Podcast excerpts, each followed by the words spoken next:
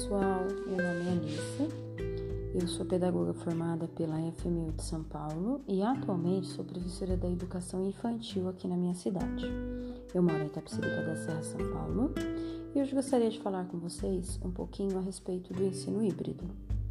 Devido aos últimos acontecimentos com a pandemia, os professores passaram a utilizar o ensino remoto como uma válvula de escape para o, o momento vivenciado.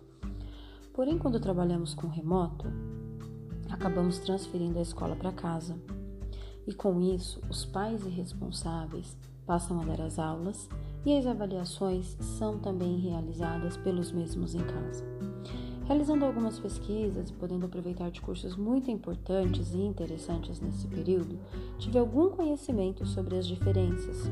Ainda tem muito a ser estudado, muito a ser aprofundado, mas algumas é, notei algumas das diferenças em questão ao ensino remoto e ao ensino híbrido, que funcionam da seguinte forma, ao meu ver.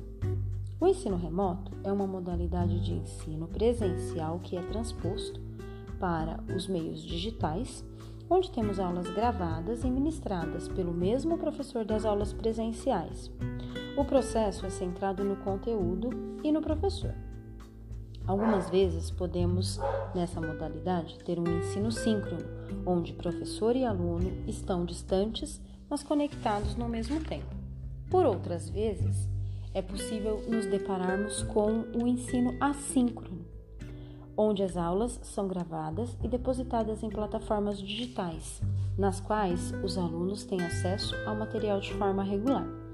Já com o ensino híbrido, podemos trabalhar o online e o offline, transformando isso em ensino on-life, que quer dizer dentro da vida.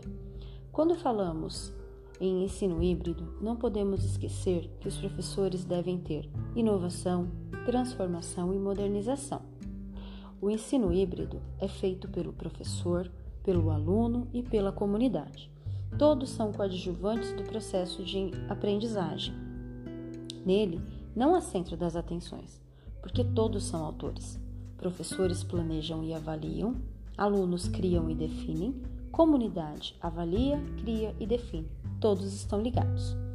Nesse processo, aprende-se fazendo, desperta interesse, os problemas são oriundos da realidade em que o aluno está inserido.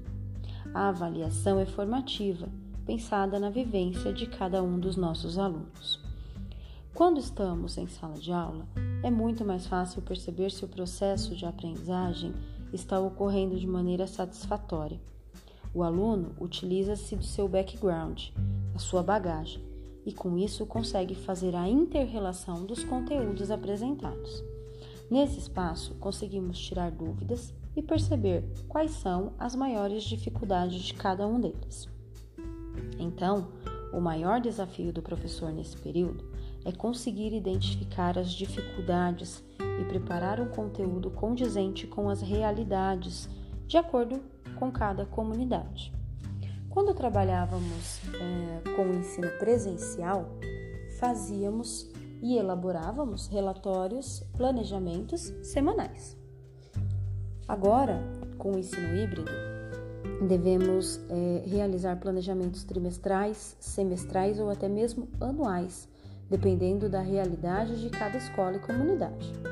No ensino híbrido, os educadores podem trabalhar de diversas formas, porém considerando duas rotas que são muito importantes. A primeira rota seria a sequência didática, né? O que os alunos podem aprender bem e de forma independente. E a segunda rota seria quais atividades são mais importantes para realizarmos juntos, né? Então tudo isso tem que ser pensado. É possível trabalhar de três formas para melhorar também a questão logística das escolas nesse período de pandemia e no pós-pandemia também. O primeiro seriam as salas de aulas invertidas onde o aluno foca no aprendizado em casa, por meio de aulas e vídeos gravados, e quando vai à escola, foca em práticas ou projetos guiados pelo professor. O segundo seriam as aulas enriquecidas. Nesse modelo, os alunos aprendem de forma independente na maior parte do tempo e encontram os professores periodicamente para é, momentos presenciais.